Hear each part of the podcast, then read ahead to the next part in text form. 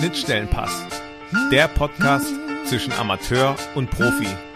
Mit Marc Agimang und spannenden Gästen.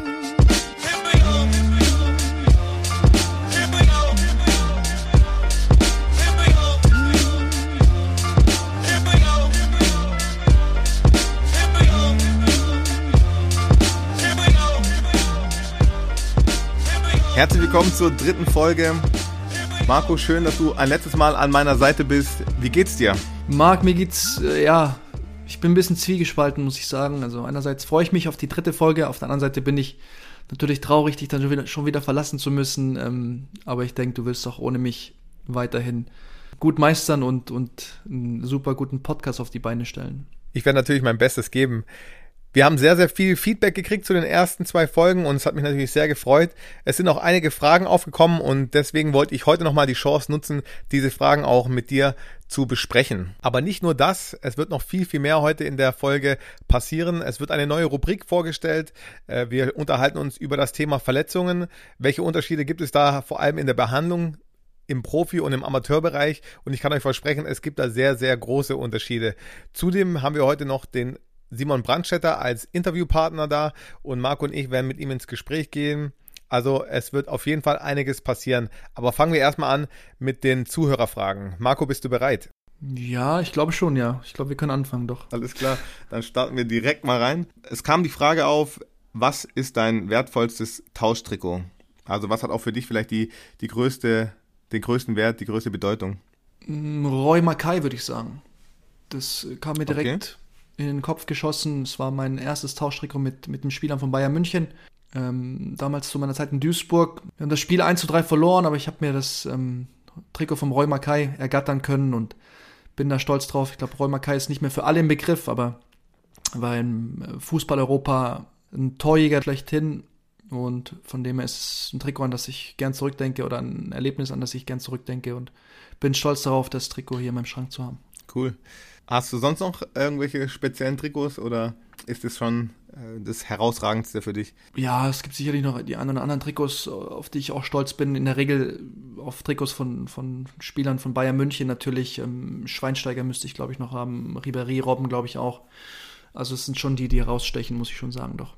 Es kam eine weitere Frage. Wenn du dich entscheiden müsstest für eine Nationalmannschaft, hättest du dich für die deutsche oder für die italienische Nationalmannschaft entschieden? Ich hätte mich für die Nationalmannschaft entschieden, oder für den Verband entschieden, der sich bei mir zuerst gemeldet hätte.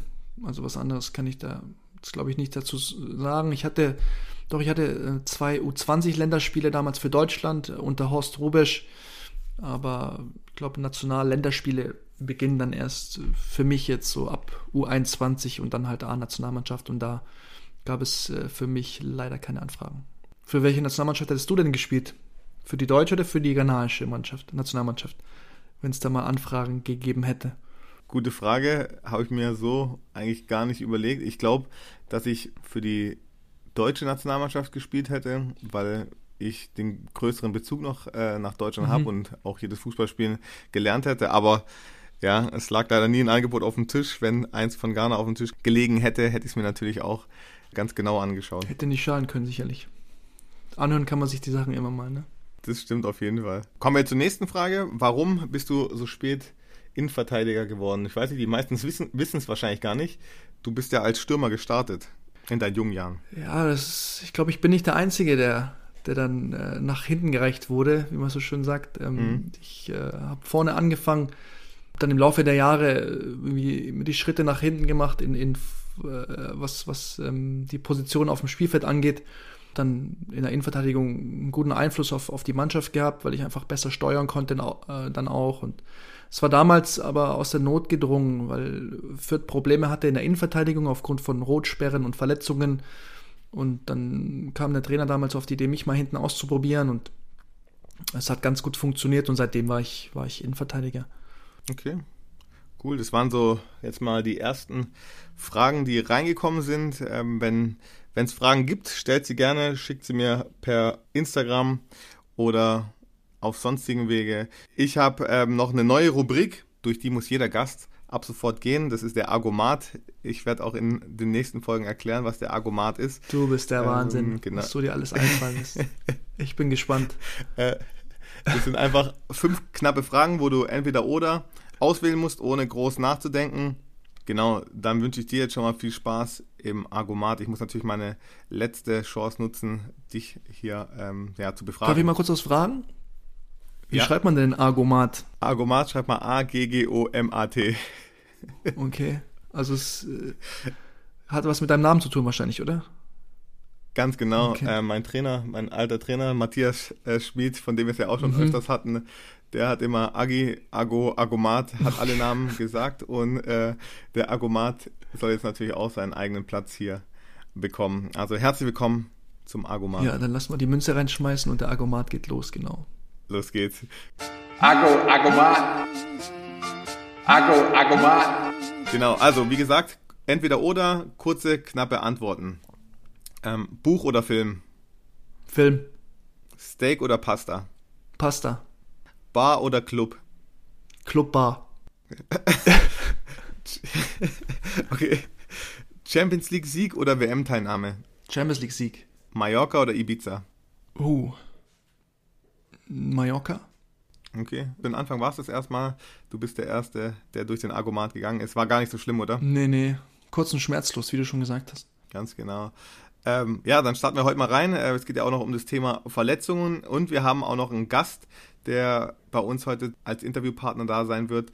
Vielleicht fangen wir erstmal an zu sagen, wo wir eigentlich gerade sitzen. Ich nehme ja aus Stuttgart auf. Wo bist du gerade? Ich bin in ähm, Mittelfranken geblieben. Ich bin aus äh, oder bin in Fürth momentan nach wie vor. Und ja, so weit sind wir nicht voneinander entfernt, aber leider Gottes ist es nicht wirklich möglich, dass wir zusammen irgendwie äh, ja, aufnehmen, beziehungsweise uns dann auch treffen. Aber ich denke, in naher Zukunft wird es auch dann möglich sein. Das hoffe ich doch, ja. Heute ist ein besonderer Tag. Ich habe nicht nur dich als Gast, sondern auch Simon Brandstetter, den wir gleich im Interview haben. Ich kenne Simon schon ein bisschen länger. Du kennst ihn noch nicht, oder? Ich, ähm, Simon Brandstetter kennt man in der Fußballszene ja. Ich weiß, wie er Fußball spielt, kenne ihn so vom, vom Typus her nicht, nicht ganz so gut. Ich habe ihn ein paar Mal getroffen, ähm, als er mit euch äh, unterwegs war. Mit euch heißt mhm. mit äh, dir und meinem Bruder. Also ich weiß, dass es ein guter Freund von euch ist und äh, ich freue mich äh, darauf, ihn noch mal ein bisschen näher kennenzulernen heute durch das Interview. Ja, ganz genau. Simon ist ein Spieler, der beide Bereiche schon ein bisschen kennt, äh, den Profibereich, aber auch den Amateurbereich. Und im Laufe dieser Folge wird es ein Gespräch mit ihm geben, wo wir ihm mal ein paar Fragen stellen rund um das Thema Fußball. Ja, Simon hatte auch viele Verletzungen. Wie sah es bei dir aus, Marco? Hattest du auch mal schwerere Verletzungen oder bist du in deiner Karriere eigentlich heil geblieben? Mm, ja, es gab schon ein paar Sachen, ähm, wo wir mir auch heute noch Probleme bereiten. Ähm, ja, meine Sprunggelenke, die sind schon ein bisschen angenockt, muss ich sagen.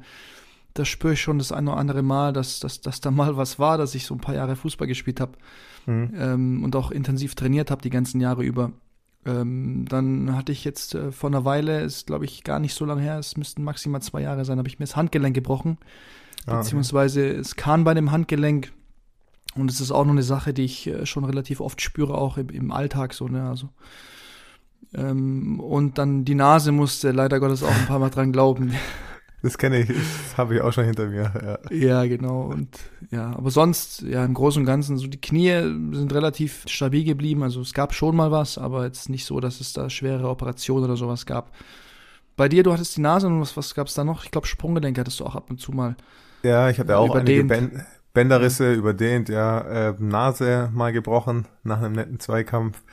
Innenband im Knie gerissen, das war ein bisschen, ja, das war so die dümmste Verletzung, weil die auch, ja, da können wir vielleicht gleich auch mal reden, wie die Behandlungen bei euch sind und wie die Behandlungen im Amateurbereich sind das war halt sehr, wenn du bei uns niemanden hast, der sich um dich kümmert, musst du halt alles selber machen. Und in der Regel musst du alles selber machen und dir dann auch aussuchen, zu welchem Arzt du gehst und wie du dich behandeln lässt. Und bis du erstmal einen Arzttermin kriegst, geht's auch sehr lange.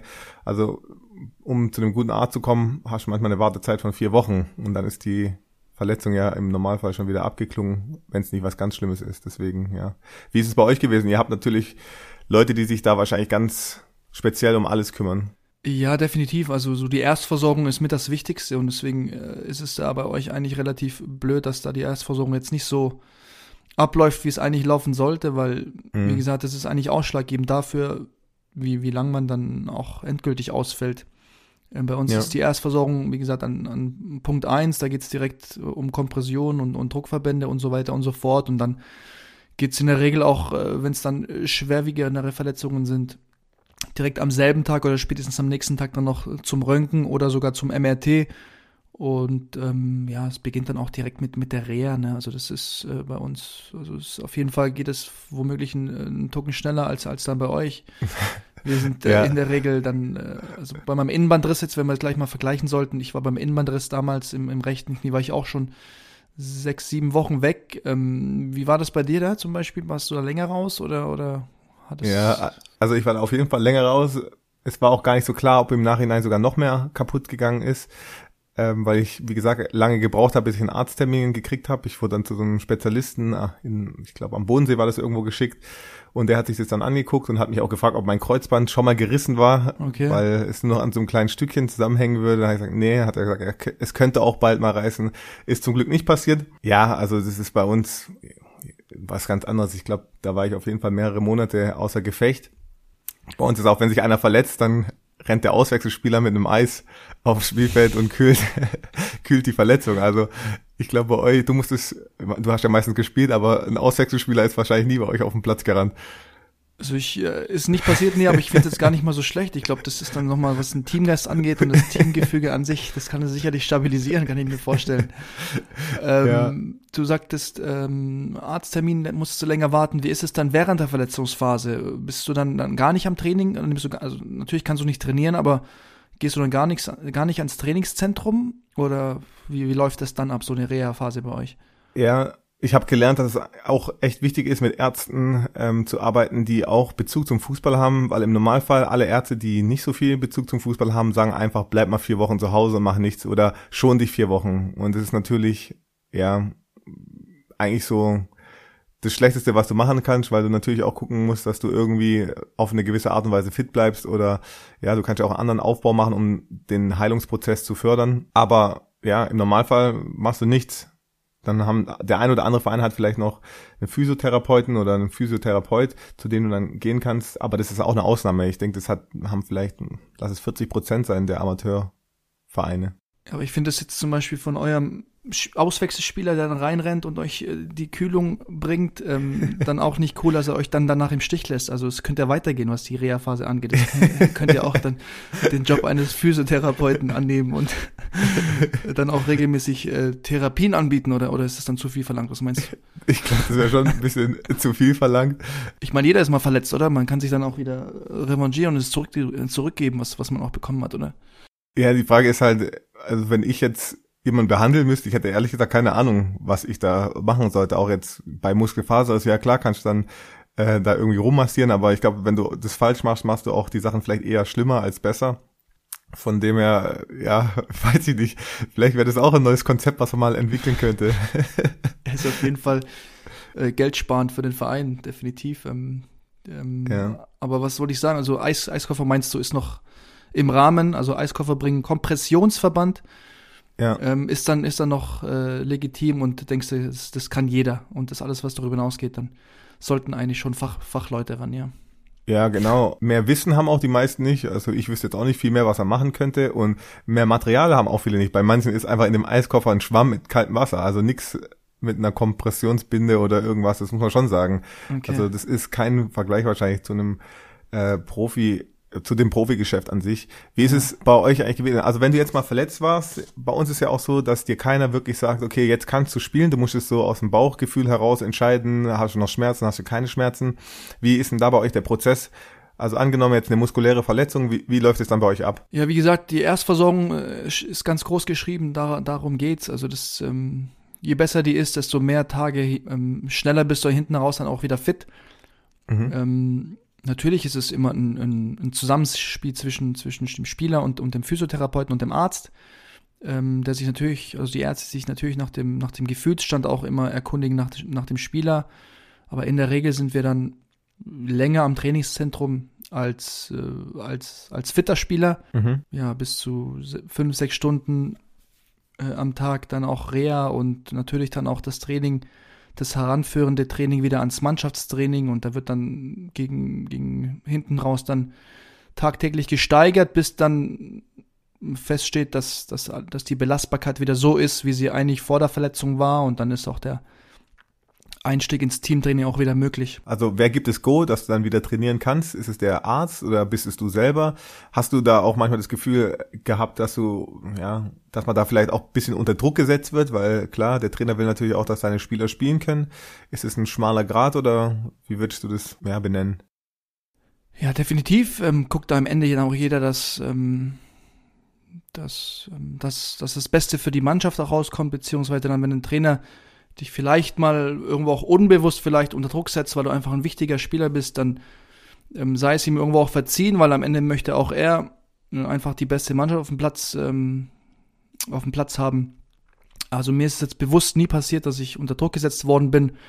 Ähm, bei mir war es in der Regel so, dass, dass ich ähm, ja natürlich irgendwo auf das grüne Licht von dem, von dem Arzt auch äh, gewartet, beziehungsweise ähm, da auch schon Wert drauf gegeben habe, dass da jetzt, wie sagt man, aus medizinischer Sicht besser gesagt, nichts mehr passieren kann. Natürlich kann mhm. immer was passieren, aber es ist nahezu ausgeschlossen, dass, dass es aufgrund der Vorverletzung nochmal zu derselben Verletzung kommen kann. Das, das habe ich natürlich immer ausschließen wollen, zusammen mit dem Arzt. Und am Ende war es dann doch auch so, dass, dass ich dann derjenige war, der, der dann das letzte Wort mehr oder weniger gehabt hat, weil das Gefühl muss einfach auch übereinstimmen mit, mit der medizinischen Diagnose, weil wenn das wenn das nicht so ist oder wenn das nicht der Fall ist, dann, dann ist eigentlich die, die, die Nachfolgeverletzung ähm, schon vorprogrammiert. Also es war immer ein sehr gutes Zusammenspiel zwischen mir und den Ärzten und am Ende ähm, mhm. hatte ich jetzt nie irgendwie größere Folgeverletzungen auf eine Verletzung.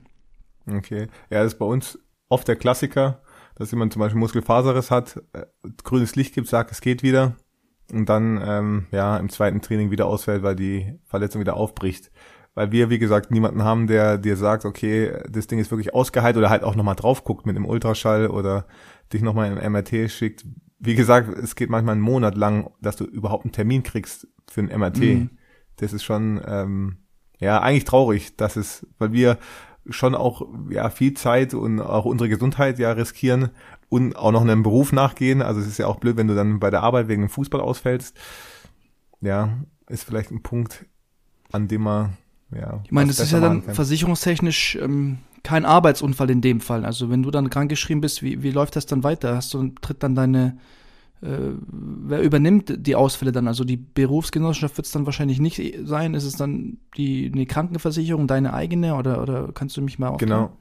Ja, das ist äh, deine eigene Krankenversicherung. Es sei denn, du bist ein, äh, hast einen Amateurvertrag unterschrieben, dann bist du auch ähm, BU versichert und dann wird es quasi auch übernommen. Ja, aber im Normalfall macht das alles deine eigene Krankenkasse. Und ja, ich glaube, es gibt wirklich viele Fußballverletzungen auch im Amateurbereich. Also damals, als ich meine Nase gebrochen hatte, das war nach dem Zweikampf, habe ich einen Ellbogen ins Gesicht gekriegt. Ähm, dann bin ich am Sonntagnachmittag in die Notaufnahme gegangen, die war voll mit Fußballern. Also mhm das ist da gang und gäbe, dass da jeden Sonntagnachmittag dann äh, die Spieler sitzen. Ja. Im Nasenbeinbruch kannst du durchaus weiterarbeiten, oder? Also ich konnte weiterarbeiten, ich, ich, durfte, ich konnte eine Maske anziehen und mit der konnte ich weiterspielen. Du konntest, äh, hättest ja auch eine Maske anziehen können, hättest zur Arbeit gehen können, oder? Also wenn, auch wenn es nicht Fasching ist, aber oder Fasching gewesen wäre, aber hättest du trotzdem machen können? Oder waren deine Augen noch zugeschwollen, dass du nicht mal in den Monitor reinblicken konntest? Oder hattest du einfach Schmerzen oder wie war das bei dir? Wie lange bist du ausgefallen aufgrund deines Nasenbeinbruches? Bei der Arbeit jetzt? Ja, ich, ich weiß es gar nicht mehr. Bei der Arbeit bin ich, glaube ich, eine Woche ausgefallen, weil ähm, ich auch eine OP hatte und natürlich dann ähm, auch im Krankenhaus ein, zwei Tage bleiben musste. Eine Maske hat mir damals äh, freundlicherweise mein Verein gestellt. Das zahlt nämlich deine Krankenkasse nicht. Ähm, mhm. Bedeutet, ich hätte auch nicht mehr weiter Fußball spielen können erstmal. Mhm. Aber da mein Verein wollte, dass ich spiele, habe ich so eine Maske anfertigen lassen dürfen. Was auch, ich glaube, die sind echt sehr teuer. Ähm, das sind ja immer Spezialanfertigungen, weil die genau mhm. auf dein Gesicht passen müssen. Ja, deswegen konnte ich dann spielen, aber das ist nicht der Normalfall. Aber ja, nach so einer Verletzung fällst du dann gut mal, ja, eine Woche auf jeden Fall für deinen Arbeitgeber aus. Mhm. Wenn du dann eine Knieverletzung hast, dann, dann sind es mehrere Wochen im Normalfall oder ein Bruch oder irgendwas, dann ja, fällt auf jeden Fall länger aus. Nochmal zu dem Druck. Du hast jetzt gesagt, dass du nie Druck erlebt hast. Es gibt ja dieses Gerücht oder ähm, diese Geschichte, dass zum Beispiel Schweinsteiger sich dann ja zum Invaliden gespielt hat bei der WM. Also beim Finale quasi, dass er da eigentlich hätte nicht mehr spielen sollen, dass er schon zu verletzt gewesen wäre.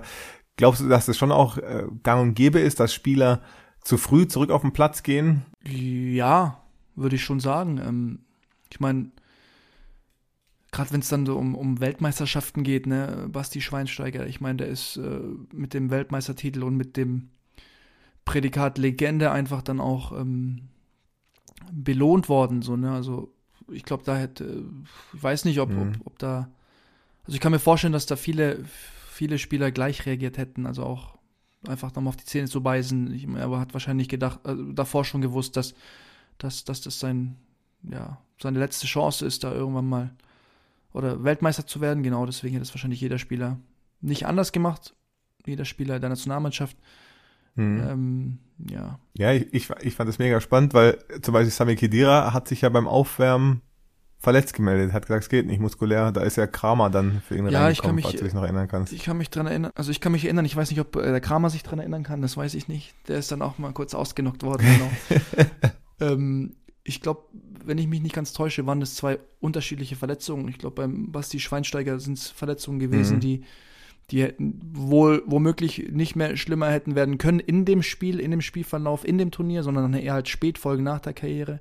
Ich denke, mhm. das von Basti ähm, sind einfach Verletzungen, ähm, die dann während des Spiels wahrscheinlich aufgrund von Painkillern und so weiter, Adrenalin und so weiter und so fort, ähm, wohl nicht mehr oder nicht, nicht, nicht mehr spürbar waren. Bei Sammy Kedira war es eine Muskelverletzung, die durchaus hätte, hätte viel schlimmer werden können, beziehungsweise aufbrechen hätte können. Und ich fand das auch eine, eine riesige Entscheidung von ihm, da äh, dann, dann nicht zu starten, mhm. weil er der Mannschaft einfach nicht weiterhelfen hätte können und eventuell dann natürlich auch das Auswechselkontingent äh, relativ früh dann auch belastet hätte, von dem er im Nachhinein sowieso alles richtig gemacht ja, Wäre vielleicht auch mal interessant, ähm, irgendjemand einzuladen, der uns bisschen auch den medizinischen Aspekt erklären kann. Vielleicht auch jemand, der auch beide Welten kennt, den Amateurbereich und Definitiv. den Profifußballbereich. Können wir machen. Da können wir uns mal überraschen lassen, ja.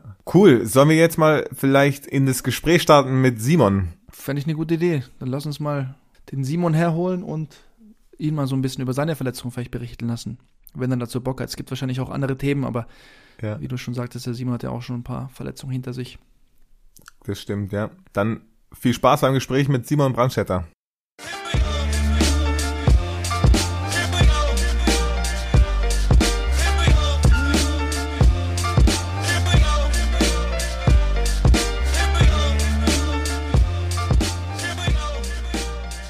Herzlich willkommen, Simon Brandstätter. Als einer unserer ersten Gäste dürfen wir dich ganz herzlich bei uns begrüßen. Wie geht's dir?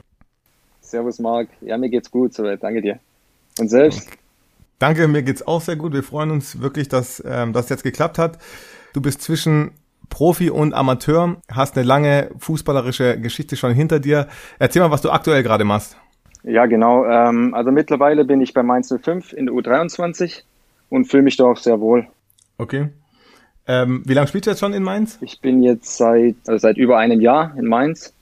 Und mhm. ja, die erste, die erste Saison war eigentlich ganz gut. Lief für mhm. mich persönlich gut, für, für die U23 gut und habe mega Spaß momentan hier. Okay. Ähm, in welcher Liga spielt Mainz 2 oder die U23? Die U23 spielt in der Regionalliga Südwest. Okay. Hast du auch ähm, Kontakt zu den Profis, wenn du jetzt bei Mainz spielst? Weil Marco, du warst ja auch schon ist ja quasi dein alter Verein. Ja, das stimmt. Ich habe äh, viele gute Erinnerungen an Mainz. Ähm, es waren drei Jahre, die ich doch schon auf einem ordentlichen Niveau auch spielen durfte, auch aufgrund dessen, dass wir einfach einen super guten Trainer hatten damals mit Thomas Tuchel und ich denke gerne an die Zeit zurück. Simon ähm, lässt sich gut leben in Mainz, oder? Im Großen und Ganzen. Ja, auf jeden Fall. Also jetzt durch äh, die Corona-Pandemie haben wir natürlich von der U23 nicht so einen großen Kontakt mit den Profis. Aber ansonsten davor, also ist der Austausch schon gut dort. Okay, wie ist denn das mit dem Testpool, wenn ich fragen darf? Äh, seid ihr auch in dem Testpool drin? Also die erste und zweite Liga und auch die dritte, glaube ich, die lassen sich ja regelmäßig ähm, äh, Tests unterziehen. Ist es bei euch auch so, dass ihr da irgendwie teilhaben müsst oder seid ihr da komplett außen vor? Ja, also von der Regionalliga ist es so äh, verpflichtend, glaube ich. Also ich bin mir nicht ganz sicher, aber dass äh, alle Vereine Tests vorweisen müssen vor den Spieltagen. Okay. Marco, wie war es eigentlich bei euch damals? Hattet ihr viel Kontakt zur U23? Es geht, es geht. Ich kann mich erinnern, damals äh, in meiner Zeit beim VfB Stuttgart, da hatte ich jetzt so im Nachhinein das Gefühl, dass der vielleicht ein bisschen intensiver war. Wobei das jetzt auch schon ein bisschen her ist. Ne? Ähm, ich kann mich erinnern, dass wir in Mainz auch zum Teil so Vergleichsspiele hatten zwischen Profis und U23. Äh, an das kann ich mich dran erinnern. Mhm. Dann natürlich immer, dass ein paar Spieler mit oben mit dabei waren ich denke, da hat sich jetzt äh, nicht viel geändert, Simon, oder? Also es wird nach wie vor so sein, dass, dass äh, die größten Talente oder halt mal, wenn Bedarf ist auf bestimmten Positionen, dass dann ähm, ja ein bisschen nachgeschossen wird von unten sozusagen. Absolut, also die Spieler, die teilweise dann auch nicht oben zum Einsatz kommen, kommen dann, um Spielpraxis zu sammeln, bei der U23 zum Einsatz mhm. und so dass die immer bereit wären für, für einen, für einen Profi-Einsatz auch. Nee, es macht ja Sinn. Also ich, ich glaube, von, von der Spielphilosophie her wird sich da auch nicht viel ändern beziehungsweise wird es das gleiche sein? Ich weiß nicht, systemmäßig ähm, müsst ihr euch da oder orientieren sich die Trainer der U23 dann schon auch an, an dem Spielsystem der, der ersten Mannschaft oder, oder dürfen die dann auch irgendwie frei Schnauze in Anführungszeichen arbeiten? Nee, also grundsätzlich hat, hat der Verein schon eine Philosophie, wo, wo sie spielen möchten und ähm, ja, da versucht so eigentlich jede Jugend oder, oder auch Profi-U23-Bereich dasselbe umzusetzen. Mm, Spielphilosophie ist, glaube ich, ganz spannend und ein wichtiges mhm. Thema, gerade da drüben in Mainz. Ja. Wenn man so mitkriegt, was ähm, die letzten Monate da passiert ist, leider Gottes, weil es einfach ein eigentlich ein super schöner Verein ist, der äh, in der unteren Region da äh, sehe ich es jetzt nicht gerne, muss ich sagen, als Ex-Mainzer. Und ich denke aber jetzt mit Bo Svensson, da wird jetzt so langsam aber sicher wieder so der Weg und die DNA des, äh, des äh, oder der Mainz, des Mainz 05 dann wieder ja, mehr, mehr in den Vordergrund gestellt und das kommt, glaube ich, allen zugute. Ja, absolut. Also klar, also hinten will keiner stehen. Da sind sich alle einig, aber so Phasen muss, glaube ich, jeder Verein mal durchgehen und da werden die auch wieder rauskommen, oder? Meinst du fünf? Oder sie holen halt einen guten Stürmer aus der zweiten Mannschaft hoch. ja, also äh, ja? für mich ist es eigentlich weniger ein Thema. Von dem her, ich bin da ganz gelassen. Ich bin, ich fühle mich wohl bei der U23 und helfe den Jungs da den Sprung mehr oder weniger zu den Profis zu schaffen oder den zu erleichtern. Ja, aber ganz ehrlich, wenn, wenn Bo Svensson hinkommt und guckt, wie die Torquoten sind, so bei den Stürmern oben und dann sieht er, okay, da ist ein Simon Brandstätter, der hat in 19 Spielen 13 Tore gemacht dieses Jahr, das, äh, ja, das äh, lässt schon mal auch aufhorchen, denke ich mal, oder denkst du nicht? Ja, absolut. Also ich, ich wäre nicht abgeneigt. Also ich glaube, kein Fußballer der Welt würde, würde nicht gern nochmal das Maximale wollen von sich oder allgemein ganz oben spielen, so höchst, höchstmöglich wie es geht. Von dem her, klar, warum nicht, aber ist jetzt nicht mehr so mein Ziel wie früher. Hm. Okay. Als was wurdest du nach Mainz geholt? Also du bist ja jetzt schon eigentlich ein älterer Spieler wahrscheinlich in der U23 oder einer der wenigen älteren Spieler. Um was ging's da primär? Also ich bin ja aus Wiesbaden dann gekommen. Als ich das gehört habe, dass Mainz 05 Interesse hat, dann war das für mich natürlich mega, mega schön, weil es einfach ein sympathischer Verein ist, schon immer schon immer gewesen. Und ja, ich bin der zweitälteste nach Stefan Fürstner und äh, ja, ich, wie gesagt, ich versuche einfach den Jungs, die aus der Jugend raus, rauskommen, den Sprung zu erleichtern, einfach denen ein paar Werte zu vermitteln, dass die es auch später im Profifußball einfacher haben, weil ich halt schon viele Seiten und viele Trainer hatte und viele Mitspieler hatte, die den Sprung nach ganz oben geschafft haben und ja, das ist einfach mhm. so mein Gebiet, wo ich, wo ich helfe und natürlich auch mit eigener Leistung versuchen voranzugehen. War die Mainzer Fastnacht auch ein Grund für dich? Absolut okay. nicht. also ich hab's, ich, ich bin ehrlich, ich hab's, ich hab's auch noch nicht erleben dürfen. Also danach kam ja auch schon fast die Pandemie und dann, dann war das auch schon nicht mehr möglich. Ich glaube, die Mainzer Fastnacht hat dich noch nicht erleben dürfen, oder? ja, genau. Du hattest erleben auch, oder? Ja, wir waren damals, ähm, ich kann mich erinnern, wir hatten, glaube ich, am ähm, Samstag vor dem Rosenmontag hatten wir, nee, andersrum, es müsste ein Sonntag gewesen sein, da hatten wir ein Auswärtsspiel. Ich weiß nicht, ob es in Leverkusen war oder so. Und wir haben dann auswärts gewonnen gehabt und dann kamen wir am nächsten Morgen alle verkleidet in die Kabine, ne? Und sind danach nach dem Training dann ähm, los auf den Rosenmontagszug und es war, also, es war eine Riesengaudi und hat Spaß gemacht. Natürlich mit dem Sieg im Rücken noch, ne? Das Adrenalin ja, von dem Auswärtssieg noch mit drin. Da hast du nicht mehr so viel Alkohol gebraucht, da warst du so oder so gut drauf, ne? War eine coole Zeit ja, auf jeden Fall. Ich denke, das macht auch also so ein bisschen den Verein aus. Es ist einfach äh, ein Karnevalsverein, das ist einfach schon was Schönes. Definitiv. Hm. Aber jetzt nochmal ganz ehrlich, du wurdest für die zweite Mannschaft geholt, du hast eine sehr gute Torquote. Hat man, wenn man so einen Vertrag dann oder so ein Angebot vorgelegt kriegt, nicht schon die Hoffnung, dass es vielleicht irgendwie doch nochmal so sein kann, dass man doch oben angreifen kann? Puh, Hoffnung, Hoffnung, eigentlich weniger. Ich bin ganz ehrlich, also eigentlich weniger. Mhm. Natürlich, äh, ich habe es ja gerade versucht zu erklären, also natürlich will ich so höchstmöglich spielen und wenn die Chance nochmal kommt durch irgendwelche Gründe, also bin ich nicht abgeneigt, dann wäre ich sofort am Start und bereit. Ich bin immer noch heiß äh, ohne Ende.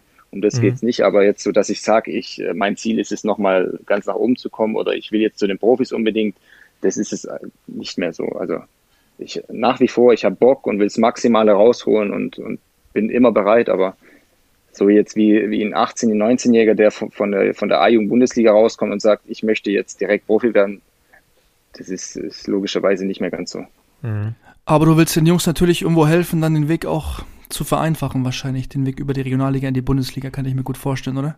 Ja, absolut. Ich möchte halt äh, einfach ein paar Dinge denen vermitteln, den Jungs, ähm, was man braucht, um ganz nach oben zu kommen und, und ja, die Dinge einfach äh, weitergeben. Dass es nicht nur ähm, Talent ist, weil Talent haben einfach alle, die, die da in der A-Jugend-Bundesliga sind, haben alle. Das sind so mhm. kleine andere Details, weißt du ja selber, Marco, ähm, die es dann letztendlich ausmachen, äh, ob man es ganz nach oben schafft. Natürlich kommt, kommt auch Glück dazu und, und äh, Gesundheit, dass man das verletzungsfrei mhm. bleibt und das ist halt alles es sind so kleine Details, die halt auch, oder wichtige Details, die dazugehören.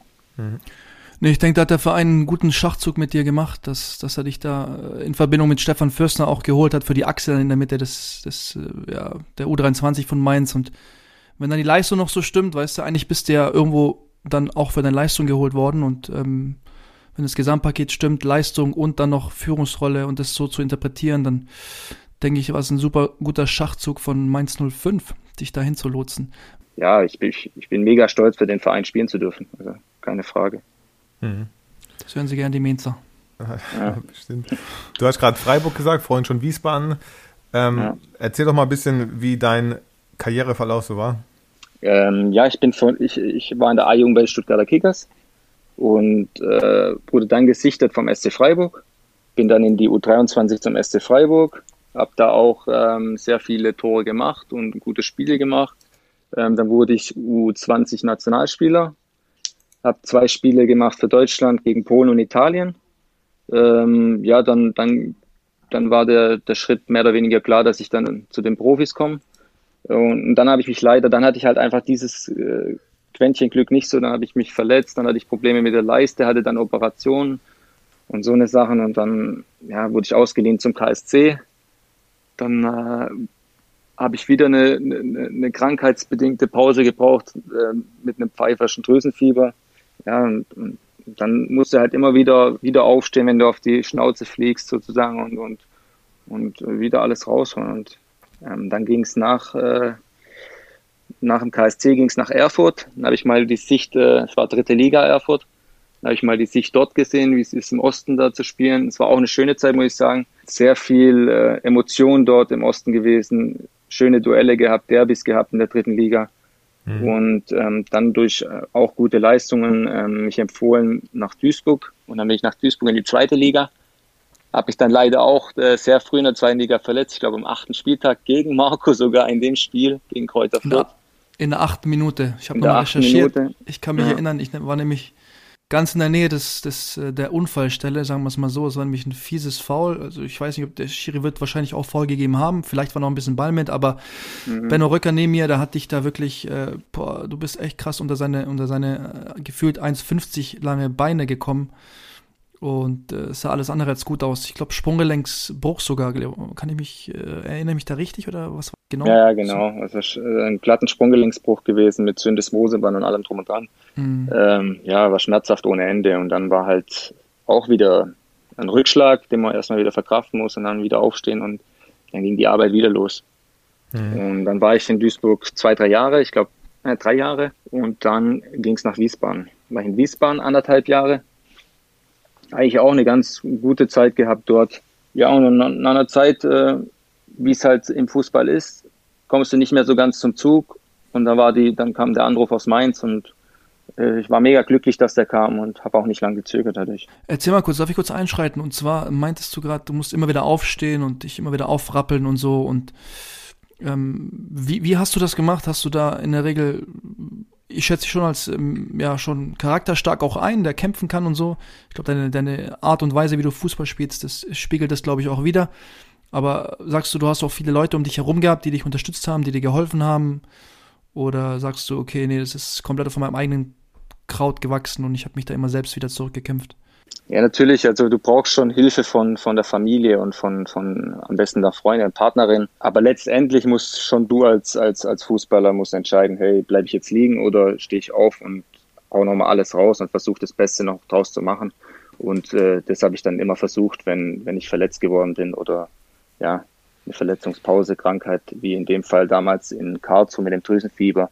Ja, es bringt halt nichts liegen zu bleiben. Also ich denke, das ist im Leben allgemein so, wenn man, wenn man auf den Boden fliegt, muss man wieder aufstehen und das war eigentlich so mehr oder weniger mein Motto immer. Mhm. Nochmal auf deine Zeit in Duisburg zu kommen. Du, ihr habt in der zweiten Liga gespielt und in der dritten Liga, oder? In der Zeit, wo du da warst? Genau, wir sind dann äh, leider abgestiegen in dem Jahr, wo ich mich mhm. auch so schwer verletzt habe. Und dann das Jahr drauf sind wir wieder aufgestiegen. In dem Jahr drauf hast du da dann wieder deine Einsätze gekriegt, nachdem du fit warst, oder war es dann da wieder schwieriger? Ja, ich bin wieder fit geworden und habe dann auch wieder meine Einsätze, Einsätze gehabt und äh, ich, ich weiß nicht, wie viele Tore. Ich glaube, es waren in dem Jahr nicht so viel, aber äh, habe einige Einsätze auf jeden Fall gehabt. Okay. Hast du eine Erklärung, wenn man jetzt mal so direkt fragen kann, warum es nicht nach ganz oben gereicht hat, in die Bundesliga vielleicht? In der zweiten Liga hast du deine Spiele ja gesammelt. Mhm. Ja, an sich äh, würde ich sagen, klar, das Quäntchen Glück gehört dazu, keine Frage, aber vielleicht an der einen oder anderen Stelle auch eine falsche Entscheidung getroffen im Spiel. Und dann, dann kommen halt so Situationen zustande, dass man halt eine Weile dann nicht mehr zum Einsatz kommt. Der andere Spieler, der spielt, der, der, der, der trifft dann oder, oder macht, bringt eine gute Leistung und dann kommt man halt nicht mehr so schnell zum Einsatz. Und dann kommt mhm. sowas zustande, dass, dass man halt dann irgendwann versuchen muss, noch einen anderen Weg zu finden. Was, wie mit einem Vereinswechsel oder so. Ja, was meinst du mit falsche Entscheidungen im Spiel getroffen? Wie muss man sich das vorstellen? Ich würde halt sagen, zum Beispiel, wenn man, wenn man aufs Tor läuft und man denkt, man passt vielleicht rüber, aber vielleicht wäre die bessere Entscheidung gewesen zu schießen und da einfach die Entscheidung zu treffen, jetzt zu schießen oder zu passen. Mhm. Und da hat man vielleicht die ein oder andere Entscheidung falsch getroffen. Aber im Nachhinein ist man immer schlauer, deswegen es ist so, wie es ist und ist auch in Ordnung so. Okay, in der Regionalliga ist es irgendwie deine Liga? Ich habe mir aufgeschrieben, du bist der Terodde der Regionalliga. Das ist doch deine Liga, wo du am, am liebsten triffst und am meisten triffst. An was liegt denn das? Ja, ich weiß weil, er meistens die, richtig, weil er meistens die richtige Entscheidung trifft, wahrscheinlich. Ja. Wahrscheinlich, ja. Also, nee, ich, ich kann es ja nicht sagen. Vielleicht äh, sind die Gegner nicht ganz so gut. Wird wahrscheinlich so sein, sind wahrscheinlich die Gegner nicht ganz so gut wie in der dritten oder zweiten Liga. Kannst du mir okay. nur so erklären. Okay, und also, wenn du sagst, nicht ganz so gut, was sind denn da die Unterschiede? Es sind ja jetzt, keine Ahnung, jetzt bei uns im Amateurbereich, wenn du jetzt von der Landesliga in die Verbandsliga gehst, okay, da sind schon Unterschiede, aber ja, meistens ist es vielleicht ein bisschen athletischer, aber wie sind dann die Unterschiede zwischen Regionalliga und dritte Liga oder dritte Liga, zweite Liga für dich jetzt? Oh, schwierig, schwierig zu sagen. Also es sind alle drei Ligen, also in denen ich gespielt habe, waren alle nicht einfach. Ähm, aber natürlich ist eine Zweitliga persönlich mehr Qualität. Also da sind einfach bessere Einzelspieler auch. Und äh, in der Regionalliga sind die halt nicht ganz so gut im athletischen Bereich und im technischen Bereich, würde ich jetzt sagen. Ja, und du hast natürlich auch ein Riesenvertrauen, weil du weißt, Regionalliga machst du auf jeden Fall immer deine Glocken. Ähm, du hast in der dritten und zweiten Liga, hast du in der zweiten Liga auch getroffen, ja? Ich war, nee, ich glaube nicht. Ich habe noch nicht viel Zweitligaspiele gehabt. Also ich glaube okay. 12, 15 Zweitligaspiele oder so. Ja, also, einfach auch die Selbst Selbstverständlichkeit, einfach in der Regionalliga deine Tore zu machen. Ich weiß, hängt vielleicht irgendwo dann doch vielleicht mit einer Qualität zusammen, die der Gegner nicht so hat wie in den oberen Ligen, aber am Ende bist du von dir einfach komplett überzeugt, dass du in dieser Liga ja mindestens ja, vielleicht alle zwei Tore sogar, äh, alle zwei Spiele ein Tor machst, so, ne?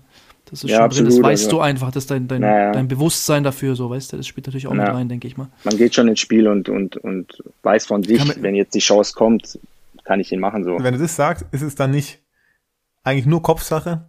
Auch in der, in der, zwei, äh, also in der zweiten klar. Liga? Warum sagst du dir dann in der zweiten Liga nicht, okay, das Ding hau ich auch rein? Ja, absolut. Also Kopf gehört auch dazu. Es ist einfach so. Kopf spielt eine, ich glaube, eine der größten Rollen im Fußball. Marco, ich, das kannst du ja auch bestimmt bestätigen. Wenn du in der zweiten Liga halt spielst vor 30.000 in Duisburg ausverkauft und, und dann in der Regionalliga nur vor eineinhalb oder, oder 2.000 Zuschauer, dann ist halt ein Unterschied. Dann hörst du mal nicht so das ganze Umfeld um dich rum und kannst schon eine Rolle spielen. Dann äh, mhm. zittert halt mal der Fuß, sozusagen. Ja, darum geht es am Ende natürlich, die, die ganze Kulisse auszublenden und einfach das Gefühl, auf einer anderen Plattform zu sein, auch auszuhalten, so, ne? Also, das ist natürlich der, der, der Unterschied. Kann man aber auch wieder so oder so sehen, oder? Man kann ja auch sagen, 30.000 Leute beflügeln einen. Ich habe noch nie die Situation gehabt. Also, deswegen ist es für mich leicht gesagt vielleicht, aber ist es nicht vielleicht auch irgendwas, was dich mega pushen kann, was auch mega schön sein kann? Auf jeden Fall. Also es war immer schön, wenn, wenn Zuschauer da waren. Aber allerdings ist es natürlich auch so, wenn es dann mal nicht so läuft, dann sind die 30.000 halt auch mal Äh, und, und kann auch mal sein, dass die pfeifen und dann beflügelt es halt nicht mehr so. Dann, mhm. dann tut es eher hemmen als, als beflügeln. Mhm. Ja, und die Zebras, die, die MSV-Fans, die haben ja auch schon eine gewisse Wut. Ich habe ja beim MSV auch mal eineinhalb Jahre spielen dürfen. Äh, damals noch ein halbes Jahr erste Liga und dann ein Jahr zweite Liga und die haben schon, schon eine Wucht, also in beide Richtungen auf jeden Fall. Und schon einen großen Einfluss auch auf die Mannschaft, mhm. definitiv. Kann ich nur bestätigen. Ihr habt ja beide dann äh, einen Aufstieg mit MSV Duisburg gefeiert, ist das richtig? Ja, jeweils ein Abstieg und ein Aufstieg. Wie war das bei dir, Marco? War das äh, zweite, erste Liga oder, oder dritte, zweite Liga? Genau, ich bin von der ersten in die zweite abgestiegen und bin dann das Jahr drauf direkt wieder aufgestiegen ah, okay. in, die, in die erste. Und bin dann aber weg. Also ich bin dann äh, nach Fürth gewechselt damals dann. Mhm. Aber es soll nicht um mich gehen heute, sondern eher um unseren Studiogast, der sich die Zeit für uns genommen hat. Ähm, äh, erzähl mal, hast du ähm, so die Talente, von denen du gerade oder mit denen du gerade zu tun hast, oder wer war für mhm. dich so in deiner Karriere bisher so der Spieler, wo du sagst, okay, das war für mich entweder das, das beste Talent oder auch der beste Spieler, mit dem ich ja jemals zusammengespielt habe. Gibt es da jemanden, der dir direkt irgendwie in den Sinn ja, kommt? Definitiv, definitiv, ja. Also ich habe ja in Karlsruhe dann das eine Jahr wurde ich ja ausgeliehen und da habe ich mit äh, oder hatte ich die Ehre mit mit Hakan Chalanolo zusammenzuspielen und okay. der war schon extrem stark. Also das hat man schon extrem früh gesehen, dass der ein richtig großer wird. Wie hat sich das gezeigt? Ja, einfach sein, seine, seine Spielweise, seine Technik, seine, seine Schusstechnik, also die Einzelfähigkeiten, die er einfach hatte, die einfach besser mhm. waren als die von den anderen Jungs. Und aber mhm. so viel besser, dass man einfach immer oder er konnte immer das Spiel entscheiden. Hat auch in der, ich glaube in der Saison, in der Drittligasaison, als wir aufgestiegen sind im KSC, hat er, glaube ich, ich will nicht übertreiben, aber ich glaube, an den 30 Scorer-Punkte gehabt mit, mit fast 20 Toren und, und 10, 15 Assists. Also der war schon extrem gut da. Und war wahrscheinlich noch relativ jung, ja? Das war ja noch da war er 19 Jahre oder 20, 19, 20 Jahre, ja. Dein Partner mit der kalten Schnauze, ne, hat sich, hat sich nichts geschissen, wie man auf Deutsch sagt, ne? Also es sind meistens die Spieler, die, nee, die sich keine Platte machen einfach. Den hat es jetzt wahrscheinlich nicht interessiert, wie viele Zuschauer da draußen zuschauen. Ja, 0,0. Äh, 10 sind oder 50.000. Ja. Und wenn er das, hat das wahrscheinlich eher genossen, dass ein paar Zuschauer mehr da waren, kann ich mir vorstellen. Ja, absolut. Und ich glaube einfach, das, das zeichnet dann auch den, den Spieler aus, ob er es dann nach ganz oben schafft oder halt nicht. Und wie man sieht, er ist die Nummer 10 vom AC Milan, von dem her hat er vieles richtig gemacht. Definitiv. Ja. Bist du aktuell ein Profispieler oder ein Amateurspieler? Also da ich ja die Ehre habe, bei Mainz zu spielen in der U23, ist es schon profimäßig. Also das ist ein Profibereich dann. Mhm. Deswegen also, wurde es ja auch jetzt in der Phase, wo wir jetzt gerade sind, in der, in der Corona-Pandemie auch zu der Profiliga noch gezählt. Mhm. Deswegen dürfen wir auch weiterspielen. Okay. Hast du einen Bezug zum Amateurfußball? Ja, absolut. Also ich, ich, ich äh, war ja nicht immer im, äh, mehr oder weniger im, im Profifußball. Ich kam ja auch mal von, von, einer, vom kleineren Verein und habe auch immer noch, äh, also mein Heimatverein ist der Oberenzing und ich schaue da immer noch ab und zu zu, wenn ich, wenn ich Zeit habe. Da ist dein Bruder Spielertrainer, nicht wahr? Der war da Spielertrainer, hat Aha, mittlerweile okay. leider aufgehört. Okay, okay. Und da hast du quasi deine ersten Schritte im Fußball gemacht? Genau. Da habe ich meine okay. ersten Schritte gemacht. Mein, mein äh, Papa war mein Trainer. Und äh, so kam es eigentlich dazu. Ihr habt viele Gemeinsamkeiten, Marco, ja? Ich merke es auch gerade, ja. War dein Papa auch Trainer? Ja, mein Vater war Trainer von mir, dann Trainer von meinem Bruder auch. Dann Trainer ja. von Marc natürlich auch, weil der Marc ja mit meinem Bruder zusammengekickt hat damals. Ähm, ich war damals Fan. Ich hatte einen, einzelnen, einen eigenen Fanclub gegründet. ähm, nein, glaubst du, das ganz ich, oft? war, ja, definitiv. Also es ist schon eine Verbindung da gewesen durch die ganze Familie hinweg und ist bei dir ähnlich auf jeden Fall, merke ich gerade. Und auch so die, die Station, die wir hatten und so, ganz spannend. Wir sind ja beide aus äh, Baden-Württemberg. Ich äh, bin ja auch in der Nähe von Stuttgart groß geworden. Esslingen äh, war ich auf der Schule. Mhm. Esslingen-Zell bist du geboren. Ja. Da war ich, also nicht in Zell, aber du bist in Esslingen geboren. Ich war in Esslingen-Zell auf der John F. Kennedy-Schule damals. Zu meiner Zeit äh, in Stuttgart habe ich meine Berufsschule, die Berufsschule besucht. Ich, äh, ich war da auch. ich, war, ich war auch in Esslingen-Zell in der Berufsschule. Das ist ja spannend, echt. Ich habe ja. großen Auslandskaufmann gelernt. Hast, was hast du gelernt? Anlagenmechaniker, weil mein Vater okay. eine eigene Firma hat. Okay. Und äh, dann habe ich damals auch die Ausbildung gemacht dazu. Das heißt, dein Weg ist schon geebnet? Der. Der Weg ist schon geebnet oder also wenn es mit dem Fußballtrainer früher oder später nichts werden sollte oder bist du davon überzeugt, dass du dich da als Fußballtrainer dann erst recht bis in die erste Liga durchboxst, weil du es als Spieler nicht ganz so geschafft hast, es ganz zu schaffen? Also, Schaffst du es dafür als Trainer oder sagst du, du gehst, äh, übernimmst die Firma von Papa früher oder später? Ähm, also allgemein bin ich überzeugt von mir, von dem, was ich mache. Mhm. Ähm, aber jetzt nochmal in den Beruf zu gehen von meinem Vater, möchte ich eigentlich nicht. Äh, ich möchte schon im Fußball bleiben.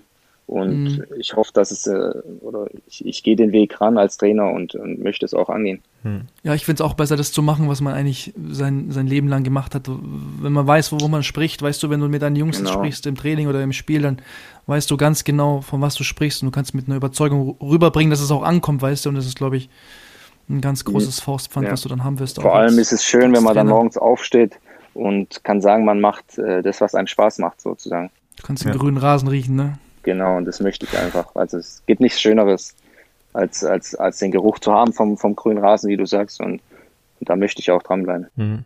Ich äh, finde spannend, dass du auch eine Ausbildung hast. Also eure Gemeinsamkeiten sind langsam ein bisschen gruselig. Aber ähm, es ist ja überhaupt nicht mehr gängig, dass Fußballer ähm, eine Ausbildung machen oder ich weiß nicht, kannst vielleicht gleich auch mal sagen, wie das bei euch in Mainz ist, ob es da noch andere Spieler gibt, die eine Ausbildung machen. Aber wie kam es bei dir dazu, dass du eine Ausbildung gemacht hast? Ich weiß nicht, ob es die Zeit war damals, dass man sagt, man, man möchte eine Ausbildung machen, dass man was hat oder ob ich einfach das von meinem Vater in die Wiege gelegen bekommen habe, aber ich weiß es nicht. Damals war es so und äh, ja, mein Dad hat gesagt, äh, komm zu mir in, in die Firma und, und schau mal das an, ob das dir Spaß macht. Und ja, ich fand es eigentlich auch immer interessant, interessanter Beruf. Aber letztendlich ist, was ich machen möchte, ist Fußball und deswegen mhm. glaube ich auch, dass ich daran bleibe. Aber da nochmal kurz nachzuhaken, wann hast du das dann gemacht? Also wie alt warst du da und wie war es da mit Fußball? Konntest du das gut vereinbaren? Du warst ja dann schon bei Da mein, Kickers, ja, da mein Papa mein, mein Chef war, ging das ein bisschen einfacher für mich. ja. Ähm, ja, ich, äh, ich bin mit, wann habe ich es angefangen? Ich glaube mit, mit 16. Mhm. Und ähm, dann war ich da in der Berufsschule auch in Essling, wie der Marco da war. Und ja, dann immer mal wieder, wenn es halt dann so war, dass ich dann Training hatte bei den Stuttgarter Kickers, dann hat da der Chef auch mal ein Auge zugedrückt. Okay. Ja, dann konnte ich ins Training. Also so lief das dann. Und ich habe also dann die Ausbildung auch äh, positiv abgeschlossen. Okay. Dem her war alles gut. Also warst du schon mit 16 Vollprofi. So Nur noch auf Fußball ja. konzentriert. nee, aber super. Also im Nachhinein ist ja schon eine gute Sache, dass du auch äh, dir ein zweites Standbein aufbauen konntest. Heute in Mainz ist es wahrscheinlich auch nicht mehr gang und gäbe, dass, dass da jemand noch eine Ausbildung macht. Also bei uns, glaube ich, macht keiner eine Ausbildung oder weiß ich eigentlich, dass keiner eine Ausbildung macht, aber die meisten haben ihren, ihren Schulabschluss gemacht, ob es Abitur war oder halt den Realabschluss. Und äh, da schaut auch der Verein schon drauf, dass die Jungs da ihren Schulabschluss machen. Mhm. Machst du jetzt noch was parallel? Also du trainierst ja mindestens genauso viel wie die Profis oben, auch von Intervallen her und so, aber hast du Zeit, zusätzlich noch was zu machen jetzt, äh, parallel zum Fußball? Also ja, klar, ich bin, ich, also ich habe ja gesagt, wir, wir gehören dazu dem, zum Profigeschäft noch, also wir sind Profis, aber mhm. ich mache auch äh, noch was nebenher, ich, ich, ich schaue mich da schon ein bisschen um. Ähm, mache äh, ein, ein Sporttrainer-Lizenz noch und eine Fitnesstrainer-Lizenz und einfach um, um das auch mal zu sehen, wie, wie der ganze Körper funktioniert, wie, wie es ist, äh, ja, Sport- und Fitnesstrainer zu sein. Also da bilde ich mich weiter und macht mir bisher auch Spaß, aber ist natürlich nicht immer so einfach und sich da dann noch einzulesen und Bücher zu lernen, wenn man gerade ein hartes Training noch hatte, aber ist sinnvoll und deswegen mache ich es auch für die Zukunft. Du bist ein mhm. Kämpfer, wirst dich schon rein, reinbeißen, oder? Und die Bücher dann. Äh, ja, ich verdrück die Bücher. Vielleicht nochmal so auf deine Zeit zurückzublicken. Was war so für dich die, die Zeit, die dich als Fußballer am meisten geprägt hat? Oder wo hast du auch am meisten mitgenommen? Schwierig zu sagen. Ich finde, äh, an alle Stationen, wo ich war, habe ich, hab ich Positives und Negatives mitgenommen. Von dem her waren alle Stationen für mich hilfreich. Hm. Ja. Aber gibt es keine, wo du jetzt zum Beispiel die Zeit in Freiburg, wo du in der Profimann, du warst ja auch ein Teil des Profikaders, wo du wirklich ja. auch nah an der Bundesliga dran warst. Äh, hast du da vielleicht mehr mitgenommen als in einem Verein, der dann in der dritten Liga gespielt hat oder in der oder war es immer anders? Ja, also natürlich, also U23 damals in Freiburg und dann einen Sprung nach, nach Erfurt oder Duisburg, Wiesbaden ist schon ein anderer Sprung und ich muss sagen, in Freiburg hat man natürlich schon viel gelernt. Also das war gerade die, die Zeit, wo du vom, vom Jugendfußball in aktiven Fußball kommst, da hast du schon viel gelernt. Mhm. Kann man schon so sagen, ja. Das ist eine fiese Frage. Waren es deine, deine besten Trainer, die du in deiner Karriere hattest? Also in Freiburg dann oder also, gab es noch, gab's noch andere, wo du sagst, okay, das war für mich so der Trainer, der mir am meisten imponiert hat, von dem ich am meisten gelernt habe? Gibt es da jemanden? Also ja, ich habe von, von jedem Trainer einen Teil gelernt. Natürlich ist Christian Streich damals äh, schon, schon großer Trainer. Das merkt man ja erst schon so lange jetzt bei Freiburg immer noch. Und ja, Was macht denn so schon- besonders? Ja, er kann halt auf jeden Spieler einzeln persönlich eingehen und, und, und hilft dem, sich täglich weiterzuentwickeln. Zu entwickeln. also der ist schon ein richtig guter Trainer, kann man sagen. Hm. Wir haben ja in, in einer vorherigen Folge schon über Trainer und Training geredet. Ist der Christian Streich ein Trainer, der auch viel mit den Spielern einzeln redet oder ist er auch jemand, der eher distanziert ist? Nö, also der hat schon damals mit, viel mit den Spielern geredet. Also das, Mhm. macht, das hat er schon richtig gut gemacht damals. Ich, äh, ich hatte nur die Chance, ein Jahr mit ihm zu trainieren oder also ich kenne ihn jetzt nicht so lange wie zum Beispiel Marco, sein Bruder. Mhm. Ähm, aber ja, das Jahr, wo ich bei ihm hatte, habe ich viel gelernt. Und auch ist mir so rübergekommen, dass er mit jedem Spieler viel redet. Aber duschen oder so tut er nicht, hat er nicht mit euch, oder? Weil der Marc hat erzählt, in der Amateurliga, da wird der Trainer auch ab und zu mal unter die Dusche springen und mit den Jungs duschen. Das war bei euch nicht der Fall, oder? Nee, das war bei uns nicht der Fall. Okay, aber ich kenne das nämlich auch nicht. Also das, getrennt. ja, das kenne ich eigentlich auch nicht anders, aber Marc hat mir dann mal was anderes erklärt oder Ja, erzählt. aber dein Bruder hat auch da bestimmt auch andere Geschichten. Also jetzt nicht dein Bruder Markus, sondern Simon, dein Bruder, der ist ja jetzt auch im Amateurfußball Trainer gewesen. Der war ja wahrscheinlich nicht so weit weg von seinen Spielern wie jetzt ein Trainer im Profibereich, oder? Der hat ja vielleicht auch mal mit, der, mit den Spielern dann ein Erfrischungsgetränk gehoben oder mal ein Bierchen gezischt, ja, die mit den Kindern haben. Ja, bestimmt. Also da ist schon enger als jetzt im Profibereich, denke ich schon. Also ich, ich weiß nicht genau, aber bei uns äh, duschen die Trainer nicht mit den Spielern. Ich weiß gar nicht, warum. Das ist dir hängen geblieben, Marco. Äh, Total. Ich krieg die Bilder nicht aus meinem Kopf. Okay. Wir haben eine Playlist erstellt auf Spotify, Simon. Wie ist es bei euch gewesen? Hattet ihr auch immer Musik, die ihr vorm Spielen gehört habt? Oder habt ihr es vielleicht immer noch? Hast du da irgendwelche äh, Empfehlungen, die du auf jeden Fall vor jedem Spiel hören musst? Weil wir wollten es jetzt eigentlich so machen, dass jeder Gast, der bei uns ist, auch zwei Lieder sich aussuchen darf und die dann auf unsere Playlist machen kann. Wir können ja eine Profiliste machen für Lieder vorm Spiel oder für Lieder nach dem Sieg und eine Amateurliste für, für Lieder, die nach einer Niederlage gespielt werden. Das kann man sich ja noch überlegen. Boah, also allgemein habe ich immer Lieder von Rocky gehört. Also ja, vom Spiel Rocky war schon immer motivierend. Okay. Das hat Ja. dich heiß gemacht für die, für die Einsätze. Absolut, aber ich, ich habe jetzt nicht unbedingt Musik gebraucht, äh, dass ich heiß wird. Also war schon immer heiß genug vor dem Spiel. Immer heiß auf die Kiste.